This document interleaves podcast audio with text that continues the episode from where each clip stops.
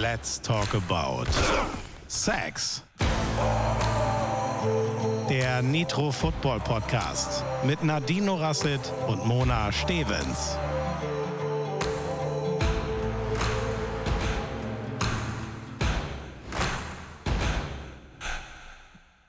Hello, hello, Servus, Erdnuss. Wir sind zurück. An dieser Stelle gleich mal Entschuldigung, dass wir eine Woche jetzt nicht da waren. Das war meine Schuld. Es tut mir leid. Es hat mich nur leider völlig zerlegt. Ich glaube, es war die Wiesenseuche. Ich weiß es nicht, aber es ging einfach nicht. Deswegen sorry an dieser Stelle. Und wir sind zurück. Deswegen, Mona, wie geht's dir? Hallo, hallo. Schön, dich wiederzusehen und zu hören vor allen Dingen. Du kannst sprechen. ja, ich kann sprechen. oh mein Gott. Ähm, ja, mir geht's gut, aber viel wichtiger, wie geht's dir? Ja, ich bin, ich bin wieder ein Mensch, ich bin wieder äh, Herr meiner Sinne und äh, wie du sagst, ich kann wieder sprechen und das war natürlich genau das Problem, weswegen wir unseren Podcast letzte Woche leider nicht aufnehmen konnten und ich hoffe, es bleibt äh, bei diesem einen Mal und äh, kommt nicht wieder vor. Deswegen erzähl mal, wie waren deine letzten zwei Wochen, weil wir haben uns tatsächlich ähm, nicht gesehen und äh, kaum gehört. Ja, meine letzten zwei Wochen, ich es ist eigentlich jetzt ein bisschen ruhiger geworden. Gott sei Dank. Ich habe mein Leben so ein, bisschen wieder zurück. Ähm, stehen ja jetzt keine Veranstaltungen mehr mit dem Football an und das ist, ich komme gerade mal so ein bisschen runter, habe wieder Zeit für mein Leben, kann kann endlich wieder ins CrossFit gehen. Ich habe das so vermisst durch meine Verletzung Anfang des Jahres, musste ich da ein bisschen pausieren und jetzt geht das alles wieder und ähm, ich freue mich. Aber es war, es war schade, nicht mit dir zusammen in Köln zu sein. Es war, saß ich da alleine in der Losteria und Salat gegessen. Hm. den, den können wir uns wieder gut, gut yes, teilen. Aber nur, nur, nur wenn es eine Pizza auch dazu gibt. oh ja. ja. Ja, und bei dir? Ähm, wie ist die Lage? Ja, auch Off-Season. Ähm, dadurch, dass es mir die letzten zwei Wochen leider nicht so gut ging, konnte ich das nicht so genießen, dass ich mich jetzt auch in der Off-Season befinde und konnte auch noch gar nicht so wirklich reflektieren, was diese Saison so alles passiert ist mit dem Team. Und ähm, bin aber, wie gesagt, jetzt erstmal äh, teamlos und äh, werde so die nächsten Wochen nutzen, mir eine Pause zu gönnen, das äh, gut zu verarbeiten und mir dann Gedanken zu machen, wie es äh, mit dem Coaching für mich weitergeht. Eine Sache, die ist klar, ich werde kein Head Coach äh, sein in 2024, weil ähm, das natürlich mit Verantwortung und Arbeit kommt. Und genau das, das möchte ich nicht, denn ich möchte eine Off-Season haben, so eine richtige Off-Season. Die gönne ich mir jetzt mal und dann mal gucken, was daherkommt. Aber eine Sache, ich werde ganz sicherlich nicht äh, das Coaching gegen irgendwie Fernsehen oder ähnliches eintauschen, denn das habe ich jetzt schon öfter, gehör öfter gehört, aber das äh, wird so in äh, diesem Rahmen äh, nicht passieren. Demnach einfach mal gucken, was kommt. Ähm, es könnte auch eine Pause geben in 2024, das glaube ich aber jetzt eher nicht. Ähm, aber es ist ja oft so, wenn man was Anstrengendes hinter sich hat, braucht man erstmal so ein bisschen, bis man äh, das verarbeitet hat und sich dann wieder auf das nächste freut. Aber wie sieht für dich als Spielerin die Offseason aus? Was ist so da der Plan? Ja, für mich ist auch so ein bisschen der Druck abgefallen, muss ich sagen. Also, ich verstehe, was du sagst. Erstmal, man braucht nach dem Ganzen erstmal eine Riesenpause. Man hat erstmal so ein Football-Overload, aber ohne geht's ja auch nicht, ne? Dann macht man mal ein paar Wochen äh, ein bisschen ruhig, dann guckt man ein bisschen von der Couch aus äh, Football und dann muss man ja doch wieder anfangen, weil ohne geht's ja irgendwie nicht, ne? Dann sitzt man da schon und denkt sich, hm, was mache ich jetzt? Und Coaching und Spielen und hin und her. Äh, bei mir ist es jetzt so, ich nehme mir wirklich jetzt auch mal die Zeit, meinen Körper mal ein bisschen zu schonen. Ich merke, die Belastung war hoch dieses Jahr. Ne? Ich meine, wir haben ich habe zwei Europameisterschaften gespielt, ne? die erste Saison in der Bundesliga. Ich war irgendwie jedes Wochenende entweder im Trainingslager von der Flag oder von der Tackle oder wir hatten ein Event mit den, mit den Lady Canes und das war viel. Und manchmal denke ich mir, wie habe ich das alles geschafft? Und jetzt, wenn ich hier so sitze und habe mal so einen freien Sonntag, oh mein Gott, ähm, da merke ich, wie, man, wie ich so runterkomme. Ne? Ich bin auch ein bisschen müde und gebe mir jetzt einfach mal die Zeit und nehme mir aber auch jetzt mal die Zeit dafür, wieder Dinge zu machen, die ich so sonst nicht gemacht habe. Ne? Ich habe jetzt ähm, ja mit CrossFit angefangen, bin da jetzt wieder eingestiegen, das konnte ich die ganze Zeit nicht. Und gestern habe ich tatsächlich mal, ich habe mich mit meiner besten Freundin getroffen. Wir haben ein bisschen was gegessen in der Stadt, in der Sonne und waren einfach mal bei der Thai-Massage. Und ich habe gedacht, geil, so normal kann das Leben sein. Ja, aber Ja. es ist äh, verrückt, dieses äh, sich mit jemandem hinsetzen und sich die Zeit nehmen, uns ähm, auch zu genießen. Und deswegen eine Pause, wie du sagst, ist gut für Körper und Geist. Gell? Ja, genau. aber Aber sollen ich wir dann. das Ja, passiert jedes Jahr, oder? Das ist jedes ja Jahr irgendwie. Also ich habe das, das auch jedes Jahr nach der Football-Season ist immer so ein Overkill und dann brauche ich erstmal Ruhe, bin auch froh, dass kein Training ist und ich jetzt gerade keine Verpflichtungen habe und jetzt mal nichts mit Football jetzt mal aktiv zu tun habe. Gut, jetzt studiere ich gerade die NFL, das ist ja nochmal was ganz anderes, aber ich habe keinen Druck, jetzt Leistung bringen zu müssen und dann genieße ich da wirklich mal so, ja, so vier Wochen, würde ich sagen, und dann geht das schon wieder los. so ist es. Denn äh, Football ist eine äh, ganzjährige Sportart in dem Sinne, dass du dir gar nicht länger Pause nehmen kannst, weil du musst dann dein Off-Season-Training starten. Demnach total verständlich. Und wenn wir schon über Football reden, äh, lass uns doch direkt einsteigen in unseren Begriff, denn den sind wir ja noch schuldig. Und ähm, das ist nämlich das Field Goal. Aber Mona, lass uns mal ganz vorne anfangen. Wie, wo, wo ordnen wir das ein? Wo kommt es her? Und äh, warum gibt es ein Field Goal? Ja, also es gibt äh, zwei Sichten, das zu betrachten. Einmal ist es halt durch diese zwei Tore zu schießen, durch dieses Field Goal, was halt auf dem Feld steht. Das andere ist halt, wann kickt man überhaupt im Football den Ball? Und das ist, glaube ich, die Frage, die wir als erstes mal beantworten sollen. Es gibt mehrere Situationen, wo man den Ball mit dem Fuß kickt. ähm, und darauf gehen wir jetzt mal ein. Nadine, was ist die erste? Ja, ähm, wir haben gar nicht besprochen, in welcher Reihenfolge wir das machen, aber lass uns gerne mal mit dem Kickoff starten, denn so beginnt auch das Spiel und ähm, das ist genau das Erste, was man sieht, wenn alle auf der Yardline stehen. Der, der Kicker geht eben seine Schritte zurück und dann haben wir zumeist fünf Spieler rechts vom Kicker, fünf Spieler links vom Kicker, kann natürlich auch anders sein. Das ist das kickende Team, die, das ist das Kickoff-Team und die bringen somit den Ball ins Spiel. Das bedeutet aber auch, dem gegenüber steht ein Kick-Off-Return-Team und das ist das Team, das den Ball empfängt und dann versucht, den Ball so weit nach vorne in hoffentlich auch ähm, die, die gegnerische den gegnerischen Teil des Felds zu bringen und zu tragen und demnach das Team, das den Ball empfängt und return, ist auch das Team, das dann mit der Offense aufs Feld kommt. Also das bedeutet, die bekommen den Ball. Und ähm, somit wechselt ja dann direkt das, der Ball. Ne? Das, der, der Ball ist zuerst bei dem Kicking-Team und wird dann übergeben an das Kick-Off-Return-Team. Sollten die nicht fummeln und es geht alles gut, kommt dann eben die Offense des äh, Kick-Off-Return-Teams aufs Feld. Genau. Und die zweite Situation, wann man einen Ball kickt, ist der Punt. Habt ihr bestimmt auch schon mal gesehen, wenn ihr Football guckt, ähm, dass die, ähm, die Offense es nicht schafft, innerhalb von vier Versuchen die zehn Yards zu überbrücken und sind sehr weit in der eigenen Hälfte des Feldes. Und dann dürfen sie den Ball schießen, also punten aus der Hand. Ne? Das ist der, der steht dann so ja, 10, 15 Yards hinter dem Center und ähm, empfängt den Snap und tritt ihn dann aus der, aus, lässt ihn aus der Hand fallen und tritt ihn dann in die gegnerische Hälfte, weil sie einfach, ich meine, die Panther aus der NFL, die, die schießen den Ball ja 80 Yards weit gefühlt.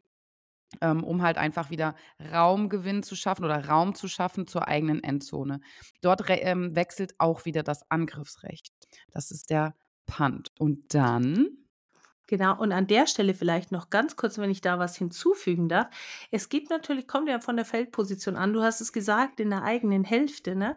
Und dann gibt es natürlich Situationen, wenn ich schon in der Hälfte des Gegners bin, macht natürlich dieser Punt weniger Sinn. Und äh, dann hört ihr vielleicht den Begriff Fourth Down Territory. Das bedeutet, man ist in einer Feldposition, wo man vielleicht gar nicht richtig punten kann und dann seinen vierten Versuch vielleicht sogar ausspielt. Also die Offense würde dann den vierten Versuch ausspielen, zum Beispiel Vierter und Eins. Das ist natürlich was, was sich anbietet, dass äh, die Offense das dann nochmal ausspielt. Genau. Und, und dann hast du gesagt, ja, dann kann man den Ball durch die Tore kicken. Und auch da gibt es nochmal zwei Möglichkeiten.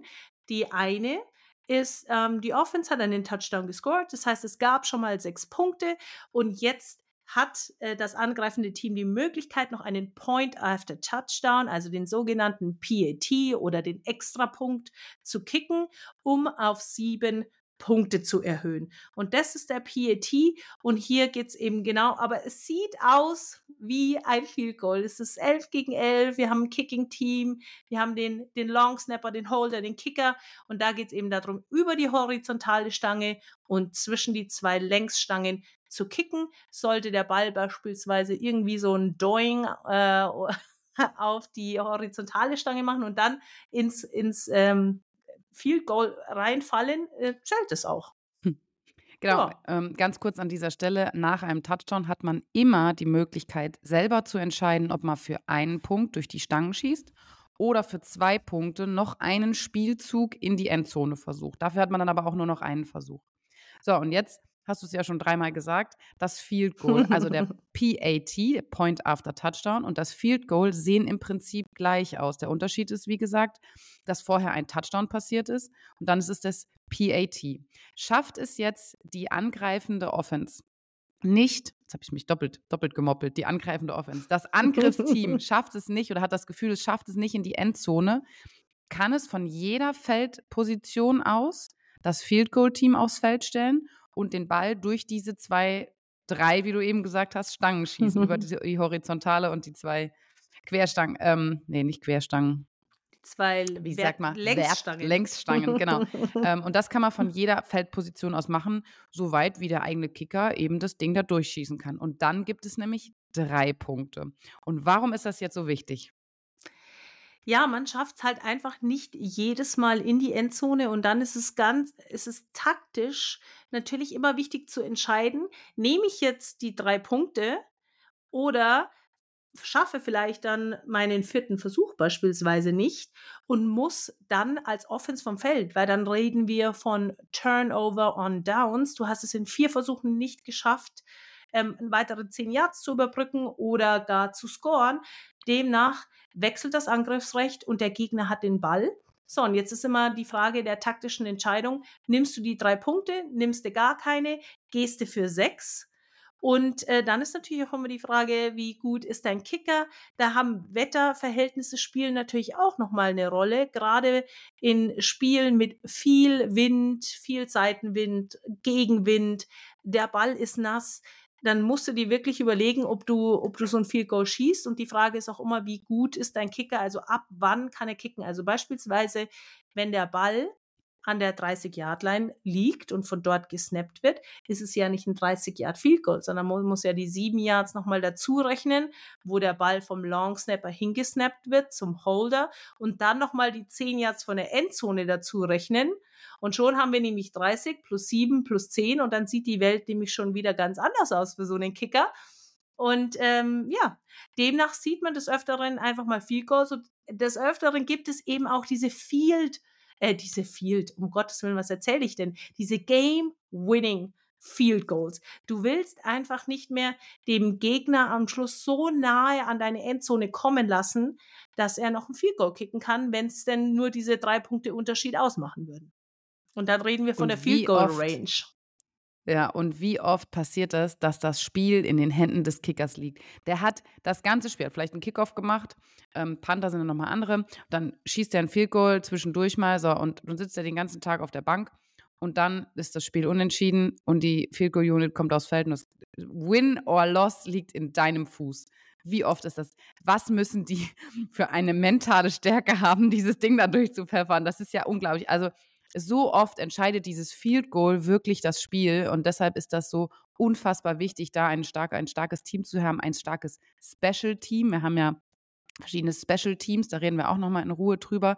Ähm, die äh, Kicking Unit oder das Field Goal Team ist eine Special Team Einheit, ähm, die man aufs Feld schickt halt für diese Extrapunkte und ja, der Kicker, sage ich mal, mit den größten Cojones.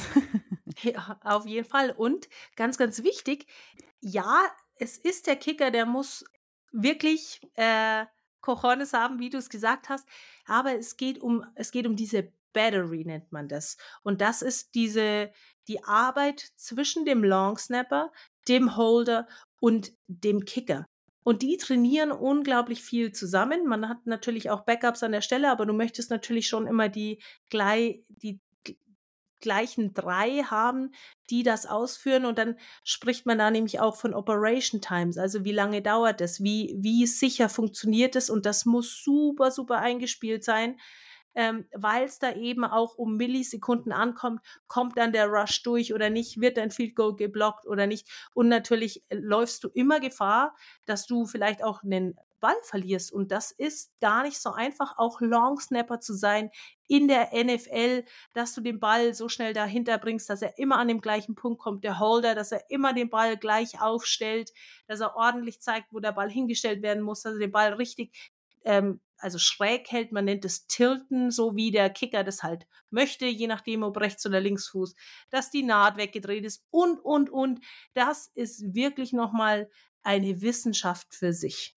Ja, wenn ihr am Sonntag Football guckt und das Field Goal Team ist auf dem Feld, dann achtet mal darauf. Der Kicker läuft nämlich schon los, bevor der Holder den Ball überhaupt hingesetzt hat. Das heißt also, es ist gar keine Zeit dafür, für irgendwelche ja, Fehler, ähm, weil dann geht nämlich das ganze System schief. Und was passiert dann? Jetzt stell dir vor, der Holder kriegt den Ball nicht richtig oder er ist zu hoch, er muss aufstehen. Was machen denn die Teams dann?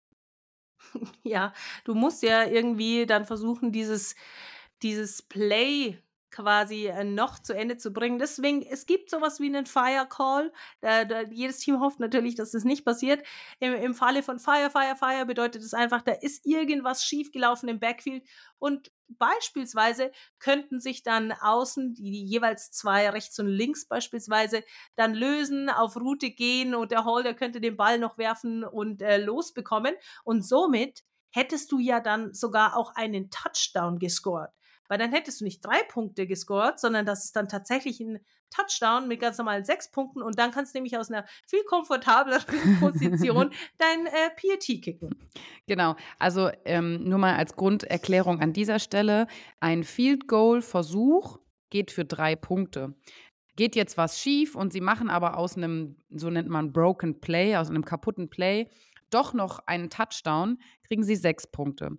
Wenn Sie jetzt ein PAT schießen, also ein Point after Touchdown, gibt es ja, wieder gesagt, nur die Möglichkeit für ein oder für zwei Punkte diese ähm, Conversions zu machen. Und wenn Sie jetzt aus einem PAT einen Touchdown machen, weil entweder ist was schiefgegangen oder sie spielen sogar ein Field Goal Fake, gibt es auch. Das ist ein designter Spielzug, ähm, dass sie sich aufstellen, als würden sie einen PAT schießen, meine ich, nicht Field Goal Fake, sondern PAT Fake. Ähm, stellen sie sich auf, als würden sie einen Field Goal, ein, ein PAT schießen. Ja, meine Güte. Ja, jetzt ist aber der Wurm drin. Und dann laufen die Receiver los und der Holder ähm, dreht sich um und wirft dann den Ball doch noch in die Endzone. Und dann gibt es eben zwei Punkte. Also nicht täuschen lassen, warum es nach einem Field, nach einem ja, missglückten Field Goal Versuch und dann doch ein Touchdown nicht drei Punkte gibt, sondern sechs Punkte.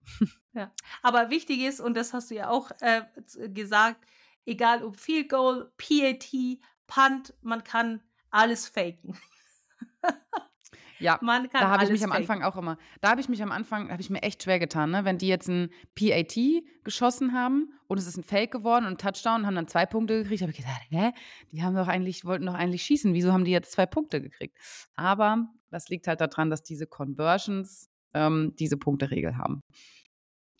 Genau, und jetzt haben wir auch schon erklärt, Field Goal drei Punkte, PAT einen Punkt.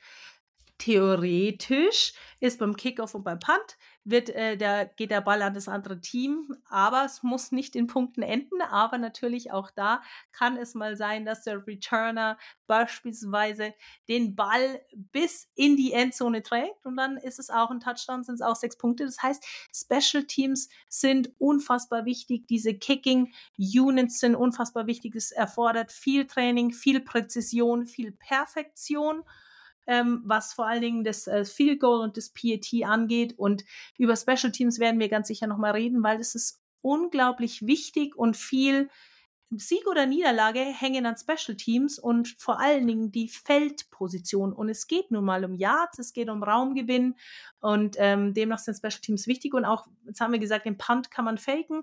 Ähm, das haben die Minnesota Vikings gestern auch gemacht. Genau in, in so einer Position, wo du denkst, hm, eigentlich ist das Feld jetzt vor mir, das vor mir liegt, zu kurz, um zu punten. Aber irgendwie müssen wir jetzt auch diesen Drive, in dem wir sind, erfolgreich beenden. Und dann haben wir einen äh, wunderschönen Punt-Fake gestern Abend gesehen. Und vielleicht äh, ist das jetzt sogar auch schon die Überleitung zur NFL und zu Sunday Night Football, oder? Uh. Wir sind da noch eine Erklärung schuldig. Das haben wir nämlich auch schon mal angesprochen weil wir gesagt haben, die sind ja in unterschiedliche Gruppen eingeteilt. Vielleicht erklären wir das an der Stelle mal ganz kurz, weil jetzt ist Woche fünf um und es ist vielleicht schon ganz wichtig zu verstehen, wie es jetzt steht in der Tabelle und wie die Standings sind. Und deswegen an der Stelle, die NFL ist unterteilt in zwei Conferences. Einmal die AFC, American Football Conference und die NFC, die National Football Conference. So, das sind die zwei Konferenzen, die es schon mal gibt. Und in jeder Konferenz gibt es dann nochmal vier Divisionen, also vier Divisions. Nord, Süd, Ost und West. Also es gibt quasi AFC East, AFC North und so weiter und so fort. Und äh, so sieht nämlich die Tabelle in der NFL aus. Und ich finde, die sieht schon ziemlich spannend aus jetzt nach Woche 5, denn wir haben zwei ungeschlagene Teams. Und das ist einmal in der NFC East sind das die Philadelphia Eagles. Die stehen gerade 5-0, also nach Woche 5, 5 Siege, 0 Niederlagen. Und dann haben wir noch die San Francisco 49ers, die eben auch ungeschlagen sind nach Woche Nummer 5. Der Brooke Purdy Cinderella Traum rückt näher. Brooke Purdy ist der Quarterback von ähm, den 49ers. Ähm, und äh, ich habe ja, ich habe ja darauf, ich hoffe ja darauf, dass die 49ers nachher im Super Bowl sind. Weil es war ja der Mr. Irrelevant aus dem Draft. Den Draft haben wir ja auch schon mal ganz kurz angerissen. Mr. Irrelevant ist der letzte Spieler, der ausgewählt wird. Und ne, wie der Name schon sagt, man äh, eigentlich unbedeutend und durch verschiedenste Umstände hat er es aufs Feld geschafft, dann hat er sich verletzt und jetzt kann er zeigen, was er so drauf hat. Und ähm, ich bin gespannt, was die 49ers so machen. Wie siehst du das mit den 49ers im Super Bowl? Hot Take? Äh, es, äh, ja, es, es, sieht wirklich gut aus. Ich finde die Offense sowieso unglaublich stark äh, mit dem Personal, den sie in der Offense haben, mal, und auch auch das Play-Calling der 49ers, die Offense an sich gefällt mir unglaublich gut. Und man, ähm, ich weiß gar nicht, ob man Brock Purdy noch äh, recht tut, in, indem man ihn noch als äh, Mr. Irrelevant überhaupt bezeichnet und ihm die Cinderella-Story anhängt, denn er hat sich wirklich zu einem Elite-Quarterback entwickelt, denn er ist einfach unglaublich stark. Er hat sich super gemacht und hat sich gut entwickelt. Und da sind so, er hat wirklich einige QBs, die da in der äh, Quarterbacks, die in der NFL sind, inzwischen schon outperformed. Und dann einfach so eine Leistung zu bringen gegen die Dallas Cowboys, denn die äh, San Francisco 49ers gegen die Dallas Cowboys, das war das Spiel schlechthin gestern. Das war das Spiel, auf das jeder hingefiebert hat. Und da hat er eine wirklich starke Defense ähm, gesehen und musste gegen die spielen. Und dann mit 42 zu 10 gegen die Cowboys zu spielen, das, das ist mal ein Statement. Und äh, da hat Brock Purdy richtig abgeliefert. Ja, was heißt Cinderella Story, ne? Ich meine, aber die Geschichte, die dahinter steckt, das heißt mal wieder, es wird ja in der NFL so eine riesen Hype um diesen Draft gemacht und die, die ganzen Number One Picks oder Round One Picks oder der Number One Overall Pick, ähm, also diese, diese hochgerankten Spieler, die da in der ersten Runde weggehen, ähm, das hat einfach nichts zu sagen. Ich meine, Tom Brady, wann ist der weggegangen? Runde 6.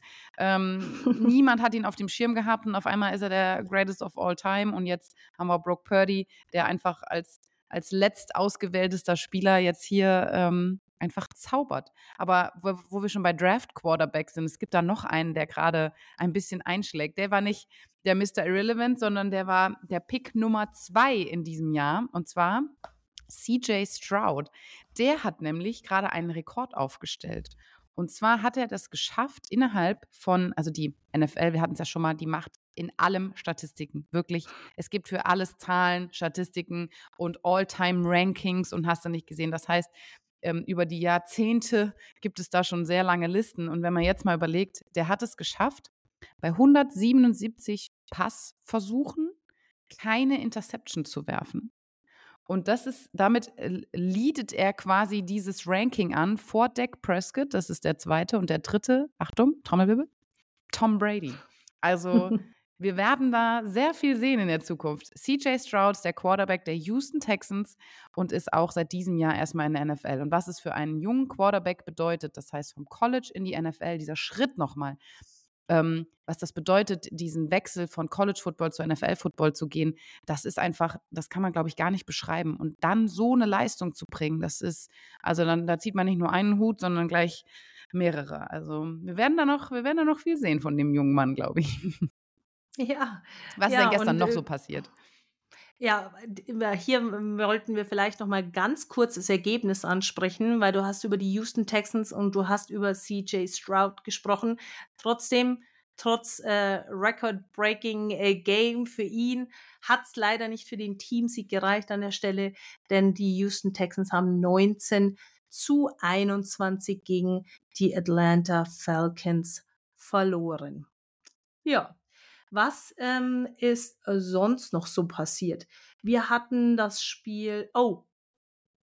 So, jetzt habe ich gerade meine Seite zugemacht. Ich gerade wollte ich äh, Statistiken noch mal vorlesen und jetzt habe ich es direkt einfach mal hier geschlossen. Gekillt. Das äh, äh, ja, läuft, läuft ja super hier an der Stelle. Ähm, aber auf was ich eigentlich zu sprechen kommen wollte, und das äh, müssen wir dringend mal ansprechen, wir haben noch nie den Namen Cooper Cup gedroppt. Hier an der Stelle.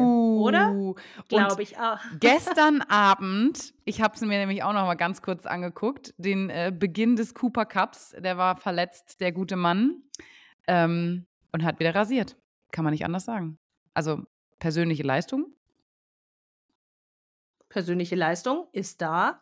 Der ist zwölfmal angeworfen worden von seinem QB ähm, Stafford.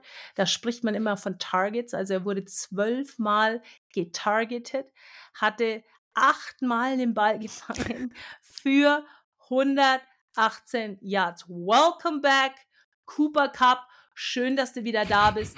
Und er ist ja nicht alleine, sondern in der ganzen Zeit, in der er nicht da war, hat Rookie Puka Nakua einfach mal rasiert, um deine Worte hier nochmal zu nehmen.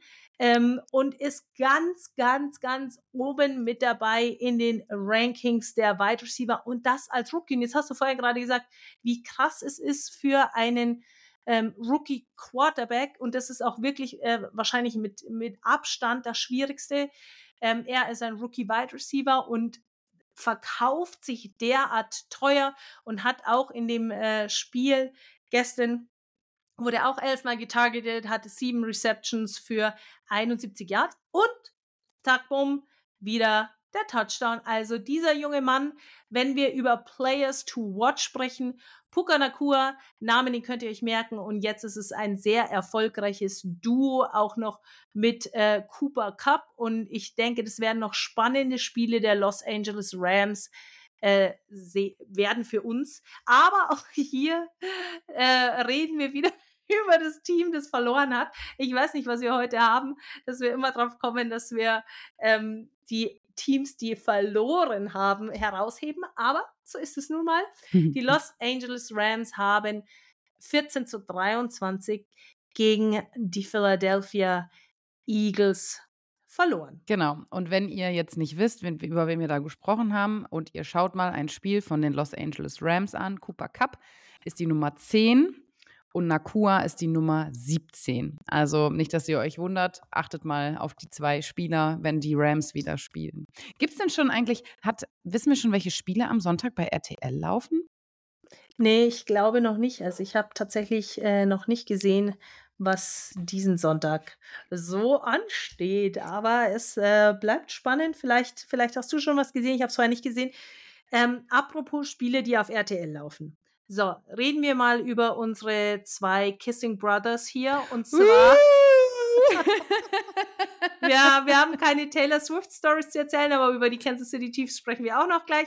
Nein, ähm, aber lass uns doch kurz mal hier nach Tottenham äh, springen zu dem Spiel der Jacksonville Jaguars gegen die Buffalo Bills. Da hatten die Buffalo Bills das Nachsehen und die Buffalo Bills waren der klare Favorit für dieses Spiel. Aber die Jacksonville Jaguars waren ja jetzt schon länger in London. Ne? Ist, das ein, ist das, das ein Vorteil? Das ist was, was viel diskutiert ist. Ich glaube, dass es kein Vorteil ist, was das Akklimatisieren angeht, denn die reisen auch innerhalb der Staaten viel von Ostküste nach Westküste. Auch da gibt es Zeitverschiebung und die werden super darauf vorbereitet. Die Reisen werden so geplant. Ähm, es, es geht um, um Schlafmanagement. Deswegen glaube ich nicht, dass das der Faktor war, was ich wirklich zutiefst überzeugt bin davon, ist die Tatsache, dass die Jacksonville Jaguars sowas hatten wie ein Practice Camp. In, in dem Sinne, als dass sie getrennt sind von ihrer Familie und Tag und Nacht zusammenhängen und auch Zeit hatten, gemeinsam London dann auf irgendeine Art und Weise zu erkunden. Und ähm, deswegen denke ich, dass das Teambuilding vom Allerfeinsten und ein solches Teambuilding kannst du dir gar nicht ausdenken und auch ein Trevor Lawrence, der dann in London seinen Geburtstag feiern durfte. Und da, ich glaube, das hat, bringt alle so eng zusammen und Taktik hin oder her. Ich glaube, das war das Zünglein an der Waage. Spannend. Also ja, bekannterweise ist es, wenn im Team die Chemie stimmt, spielst du einfach besser zusammen. Du kennst deinen, deinen Partner, du weißt, wer neben dir steht, du weißt, wie sie reagieren.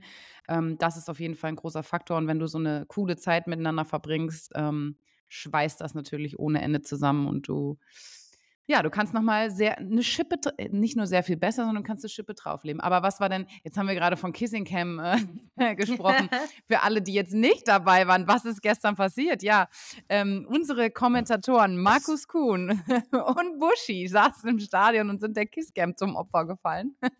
Kann man sagen, zum Opfer gefallen? Ich glaube, sie haben es naja, genossen, oder? es war ja gar keine Kisscam. Sie haben jetzt einfach entschieden, dass sie sich jetzt ein Bussi geben. Ne? und da das in aller Munde ist, habe ich mir gedacht, müssen wir auch hier drüber sprechen. Inwieweit das jetzt relevant ist, sei jetzt mal dahingestellt. Aber wir wollen euch ja alles mitgeben, ne? dass ihr nichts verpasst und dass ihr dann am Wochenende, wenn ihr dann nächsten Sonntag bei RTL die Spiele guckt, wisst, um was es geht, weil ich würde wetten, dass es nochmal zur Sprache kommt. aber ähm, wir haben noch nicht die Abendspiele, das wissen wir noch nicht. Aber eins ist klar: am Samstag, äh, Sonntag spielen nochmal die Baltimore Ravens gegen die Tennessee Titans. Und äh, was erwarten wir denn von diesem Spiel? Also ein ganzer Sonntag voll mit Football. Ab 14.30 Uhr könnt ihr euch da berieseln lassen. Das heißt, wenn euch das abends zu spät ist oder ihr doch lieber Tatort guckt, schaltet mittags ein. Tennessee Titans, Baltimore Ravens. Nadine, was erwarten wir? Ja, das ist äh, eine gute Frage an der Stelle. Ich habe tatsächlich von den Tennessee Titans auch wirklich noch nicht viel gesehen dieses Jahr. Es gibt doch so Teams, die verfolgt man unglaublich viel. Man hat äh, vieles dann vielleicht schon kommentiert oder jetzt für Sideline auch schon mal irgendwelche Plays analysiert. Aber who are the Tennessee Titans? Frage ich mich. Naja, den einen. Hast du hm? Hast du da schon irgendwie auch so eine Relation zu, zu den Tennessee Titans dieses Jahr schon so wirklich entwickeln können? Ähm, noch nicht so richtig. Ich habe nur einen Big Play gesehen und das war ein Trickspielzug mit Derrick Henry. Und das ist nämlich ein Spieler, ähm, also ein Player to watch, denke ich, am Sonntag. Das ist einer der stärksten Running Backs der Liga. Und ähm, sie standen kurz vor der Endzone und ähm, es war klar, Derrick Henry kriegt den Ball. Alle in der, in der Defense haben sich auf den Lauf vorbereitet. Was macht er? Wirft einfach den Ball in die Endzone. Der, der Running Back wirft den Ball in die Endzone. Was ist denn da passiert? Also bei den Tennessee Titans auch wieder viel zu sehen. Ähm, ein definitiver Player to watch, Derrick Henry an dieser Stelle. Ich müsste jetzt mal gucken, welche Rückennummer der hat, damit ihr den auch findet. Ich weiß es leider nicht auswendig bei den ganzen Spielern. Hast du es? Weißt du es? Nö. Ähm, müsste ich wissen. Ich äh, sehe es nur gerade nicht vor meinem inneren Auge. 22. Ähm, jetzt, ja. macht, macht Sinn. Da ist es vor meinem inneren Auge, ja Mensch. Die 22. Nee, also starker Spieler, ähm, wenn ihr den äh, euch anguckt. Und bei den Baltimore Ravens, da bin ich tatsächlich ein bisschen mehr drin.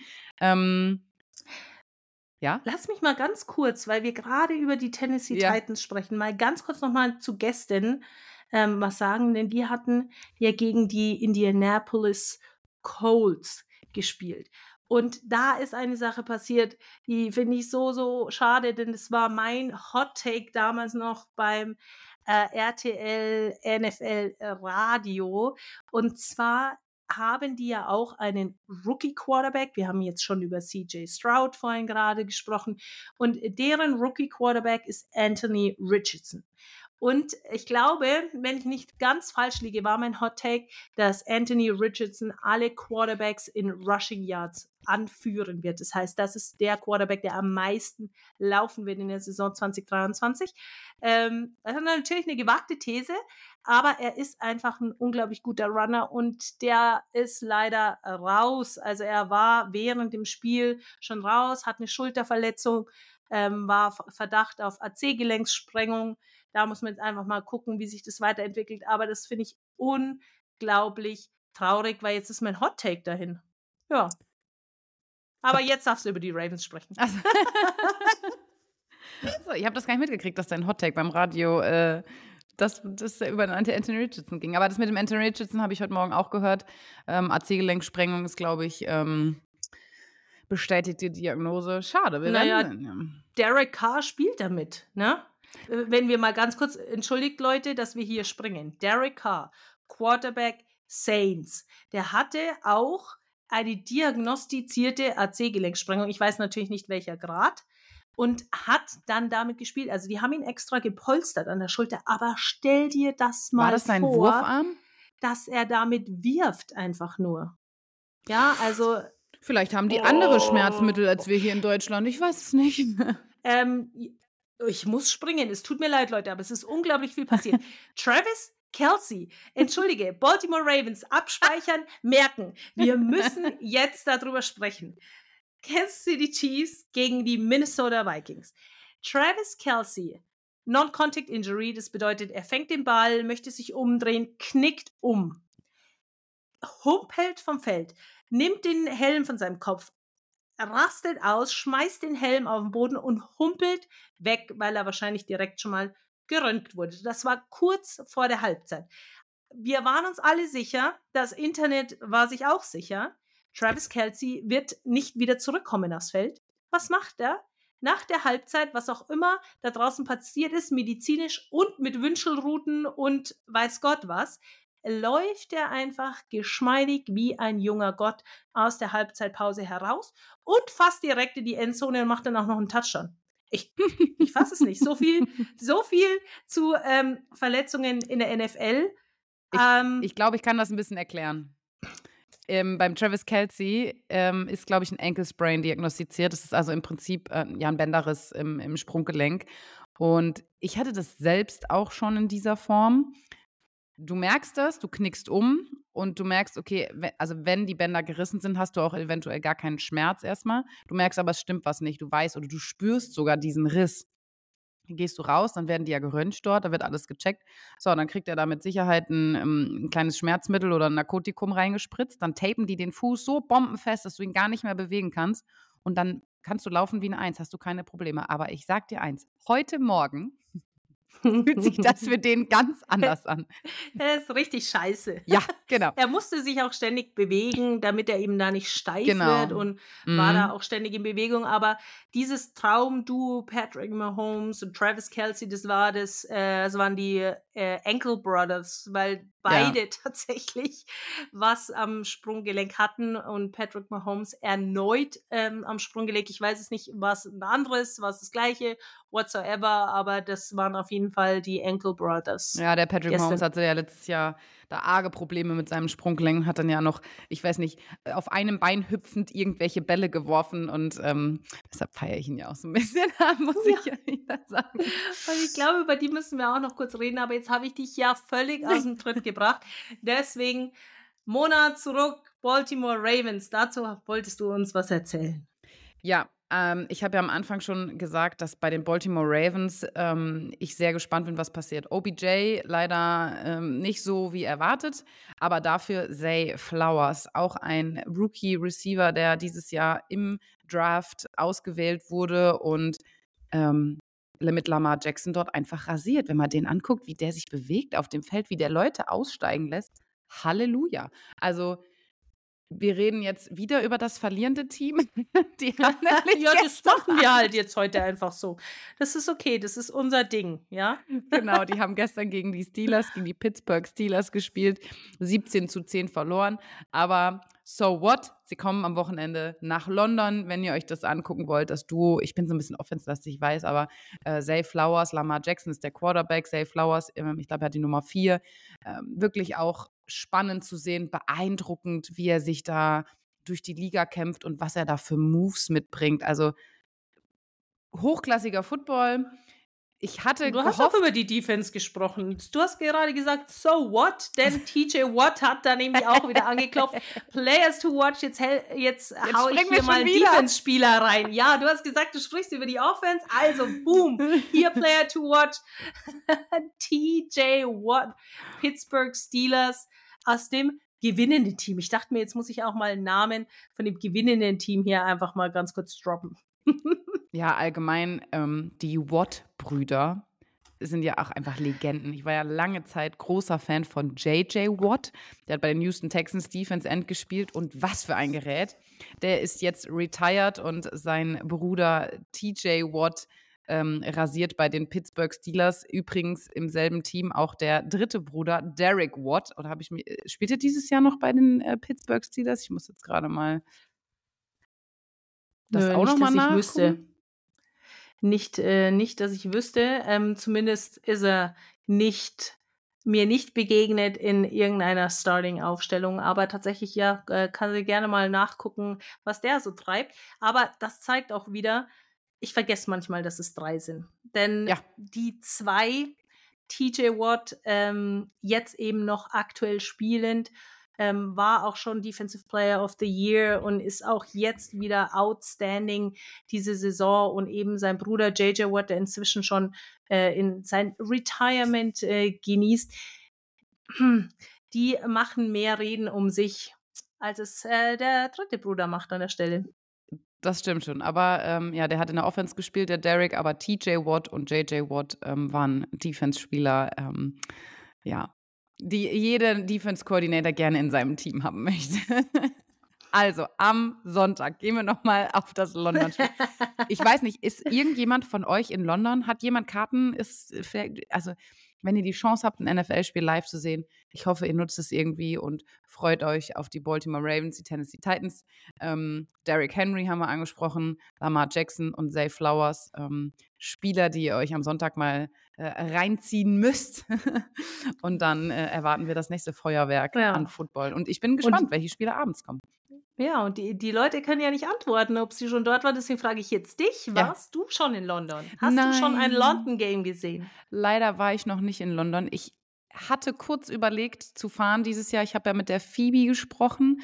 Ähm, Phoebe Scheckter ist, äh, was haben die, die Londoner haben gesagt, ähm, Mona ist die deutsche Phoebe. So, nicht ganz, weil die Phoebe hat noch ein bisschen mehr auf ihrer Liste, ist auch ähm, spielt in der Tackle-Nationalmannschaft, spielt in der Flag-Nationalmannschaft, ist, arbeitet in der NFL, war bei den Buffalo Bills als Coach, also wirklich eine Frau in der NFL, aus der NFL, die dort arbeitet und ähm, arbeitet jetzt bei Sky Sport und moderiert und macht auch Kommentatorin, Expertin, ist da quasi omnipräsent in äh, England und ja, wir hatten kurz gesprochen und hat gesagt, hey, komm doch vorbei, wir machen was zusammen. Und es hat sich aber bei mir jetzt leider nicht ergeben. Und ich habe auch gedacht, komm, nach dem turbulenten Jahr gönne ich mir mal eine Pause, weil jetzt am Wochenende ist ja auch im deutschen Football noch was los.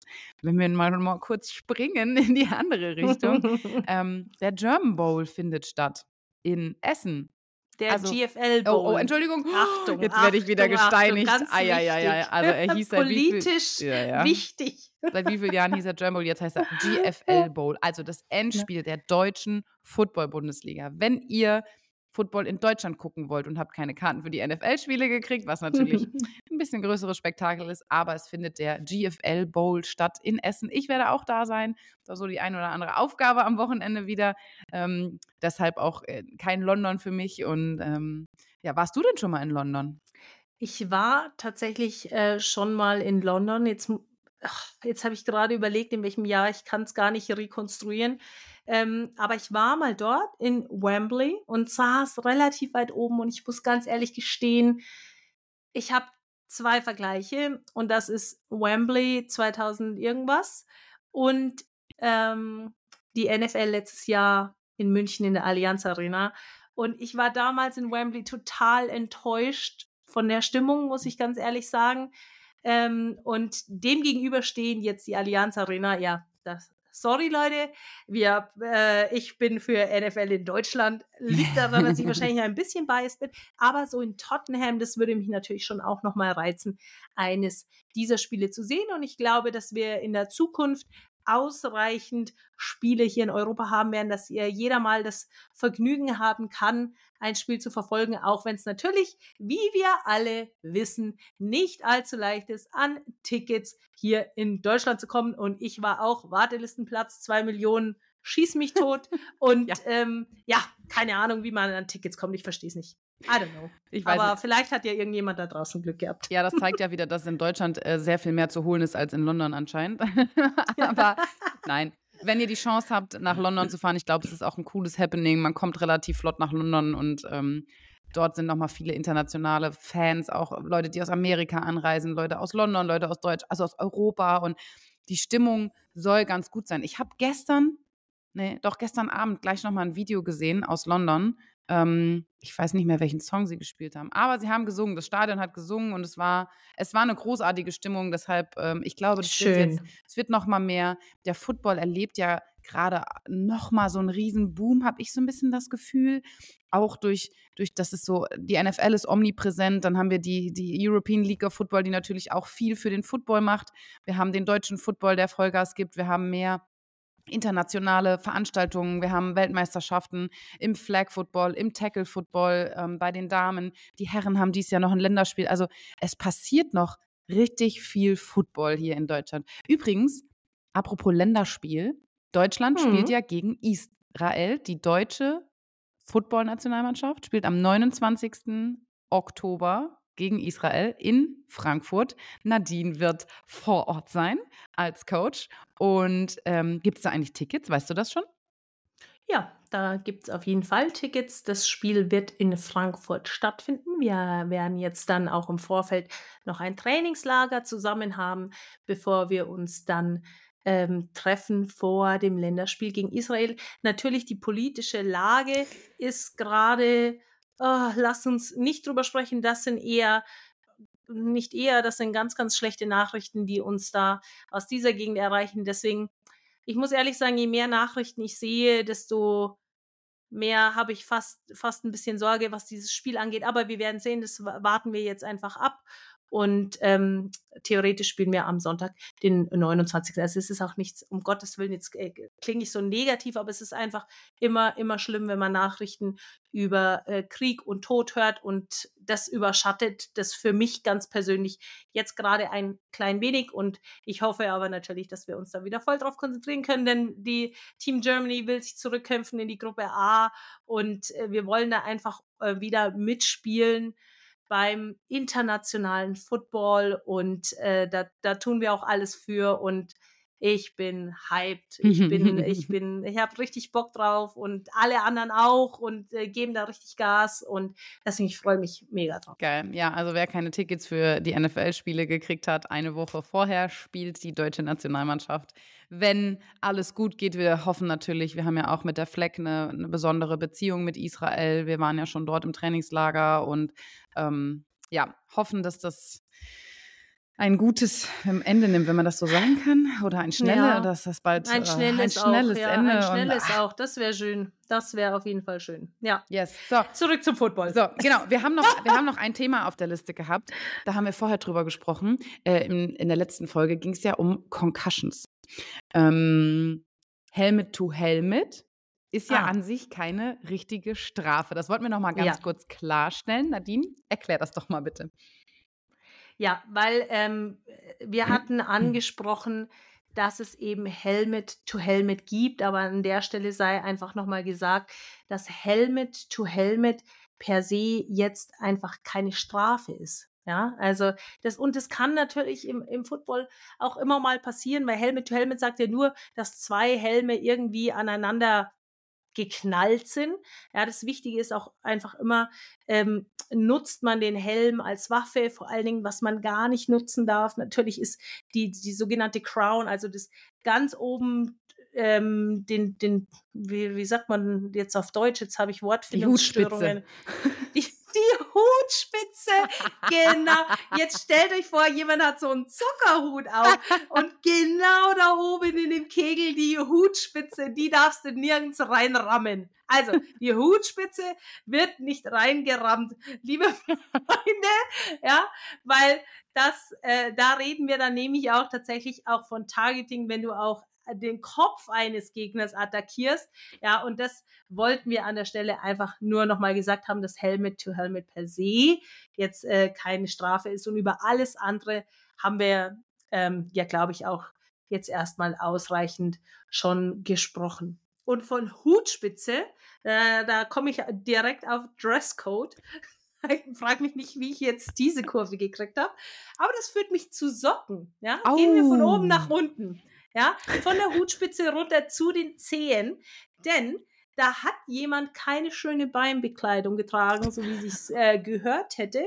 Denn äh, Tyreek Hill, Wide Receiver Miami Dolphins, hatte, und das noch nicht mal das ganze Spiel lang, sondern nur zeitweise, entweder kurze Socken an oder die Socken Keine Socken, unten, ja, hieß es. äh, und entsprach somit nicht dem Dresscode und hat dann direkt mal eine Strafe bekommen. 7000 irgendwas Dollar. Ich habe es jetzt gar nicht mehr äh, genau im Kopf, die Zahl. Für ihn natürlich Peanuts. Äh, mich wird es direkt mal ruinieren. Nicht nur ein bisschen. ja.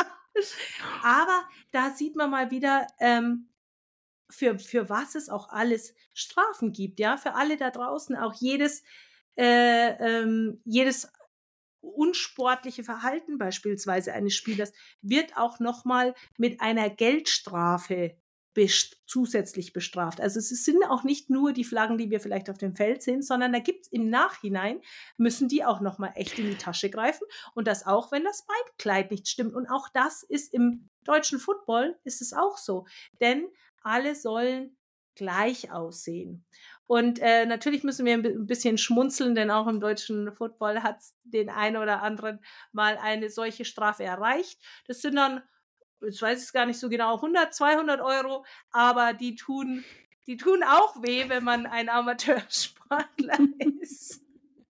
Ja, diese, diese absurden Strafen, also einmal kurz auf, auf Tyreek Hill. Ich glaube, er hat es begründet mit, er hat in der Halbzeit, kriegt er immer eine IV, also eine, eine Infusion.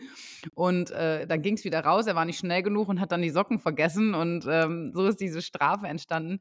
Ich habe auch, also die NFL oder die Teams verhängen ja für die absurdesten Dinge auch Strafen. Was heißt nicht nur absurd, aber ähm, der Sebastian hat das mal erzählt. Und zwar geht es da ja auch um Gewicht. Die müssen ja gew gewisse Gewichtsklassen halten. Mhm.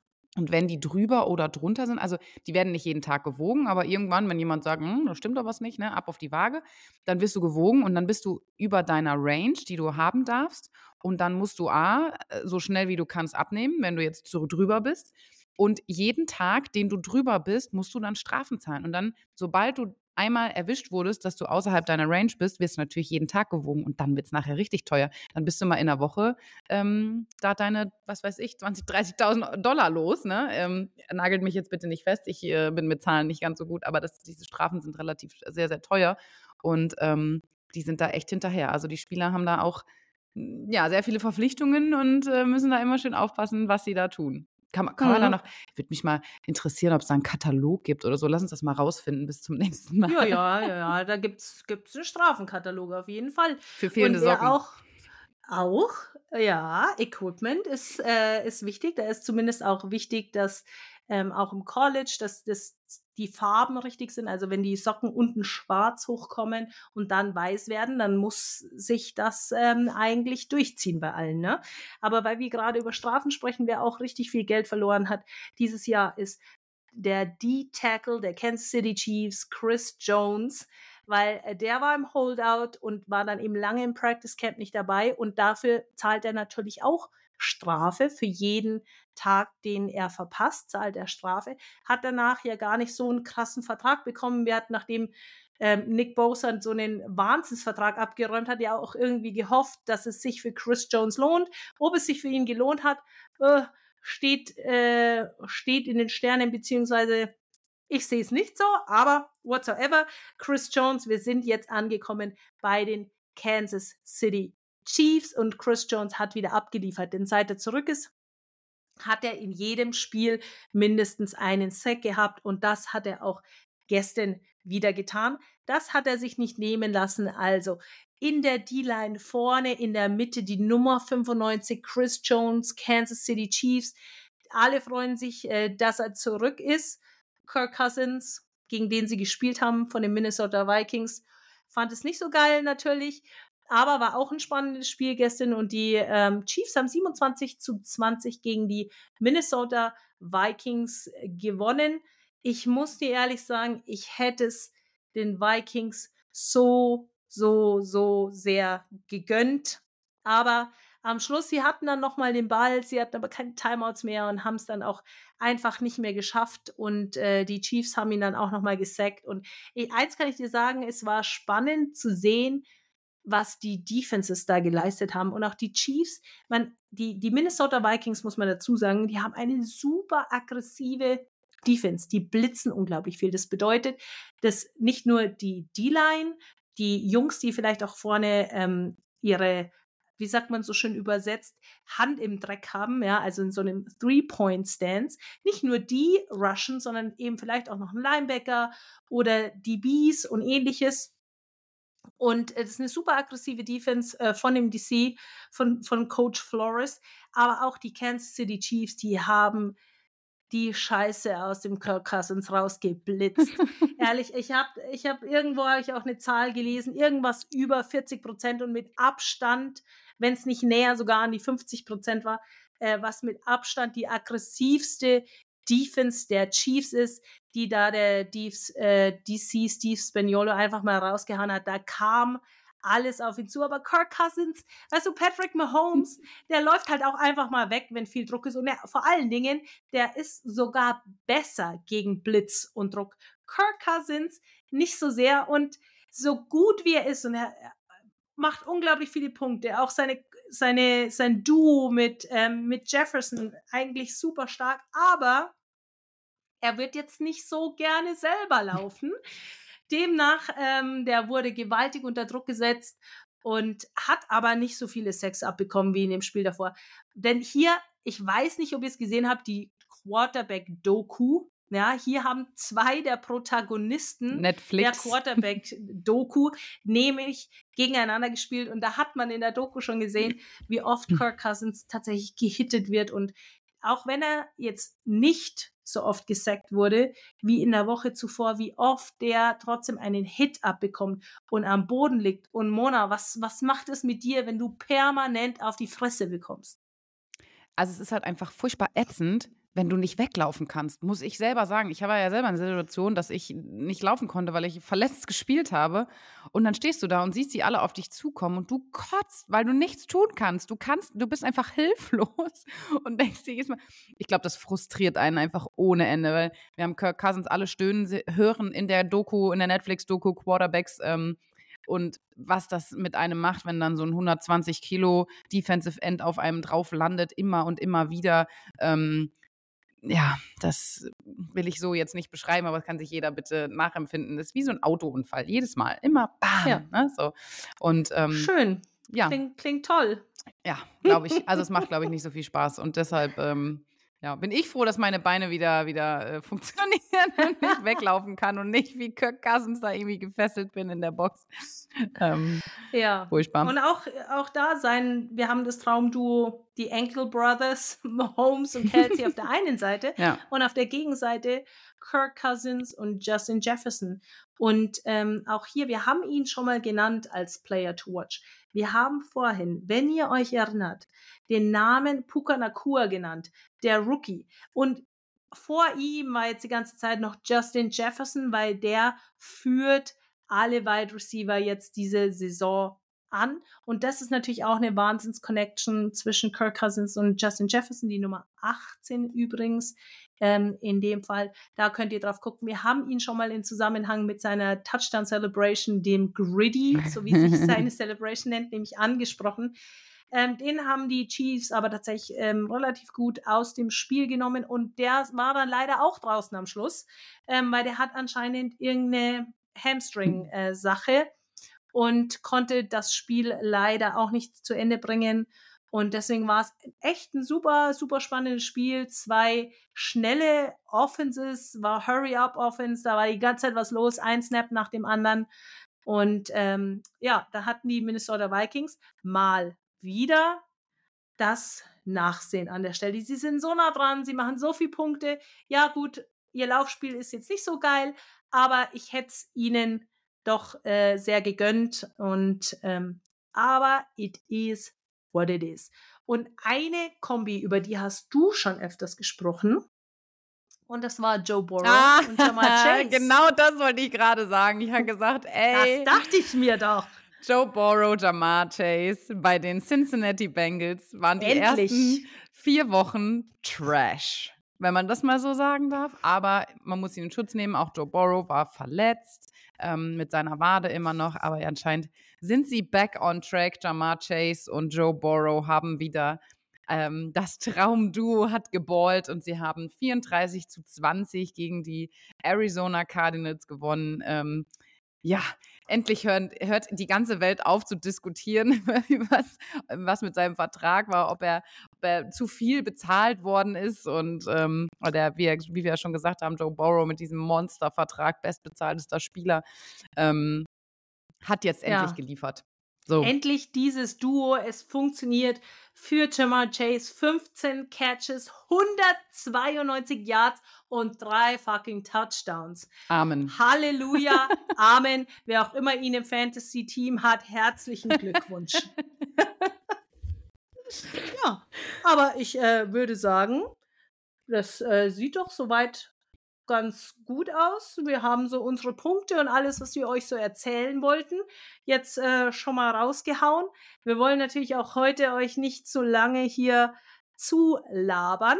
Und ich hoffe, wir konnten die Essenz rausziehen dieses spannenden Football-Sonntags. Genau, und wenn ihr Fragen habt oder euch irgendwas unklar ist, ihr guckt Football und denkt sich, was ist denn da passiert? Was machen die da? Oder warum, warum ist es so? Oder wer ist das jetzt? Was sind da besondere Leute? Schreibt uns einfach auf Instagram ähm, eine Nachricht. Wir lesen das und versuchen das mal in den Podcast mit einzubauen. Wir haben schon so ein, zwei Fragen gesammelt, die wir demnächst mal beantworten werden.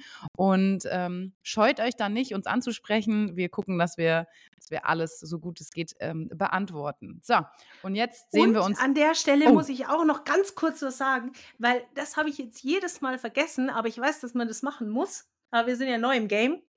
Da gibt es ja so eine Glocke ne? Zum Beispiel in Spotify, da kann man uns hier abonnieren. Uh. Und über was wir uns auch sicherlich sehr freuen würden, Mona, oder? Ohne dass wir vorher drüber geredet haben, ich bin mir ganz sicher, du stimmst mir zu, wir würden uns wahnsinnig über eine Bewertung über eine gute Bewertung natürlich freuen. Das heißt, wenn es euch gefällt, dann klickt da einfach mal drauf, haut die fünf Sterne raus oder WhatsApp, wie auch immer das aussieht, bei welchem Podcast-Stil auch immer. Aber da würden wir uns sehr, sehr drüber freuen. In diesem Sinne verabschiede ich mich nochmal zuerst, weil die Nadine wahrscheinlich oh. wieder irgendwas ganz Großartiges rausgesucht hat. ähm, schöne Woche wünsche ich euch. Es wird spektakulär. Guckt euch die Spiele an am Sonntag. Oder vielleicht sehen wir uns ja auch beim German Bowl. Ähm, Nadine und ich sehen uns endlich am Donnerstagabend wieder. Yay. Und dann. Pizza! ja, habt eine schöne Woche. Bis nächsten Montag. Bis später, Peter.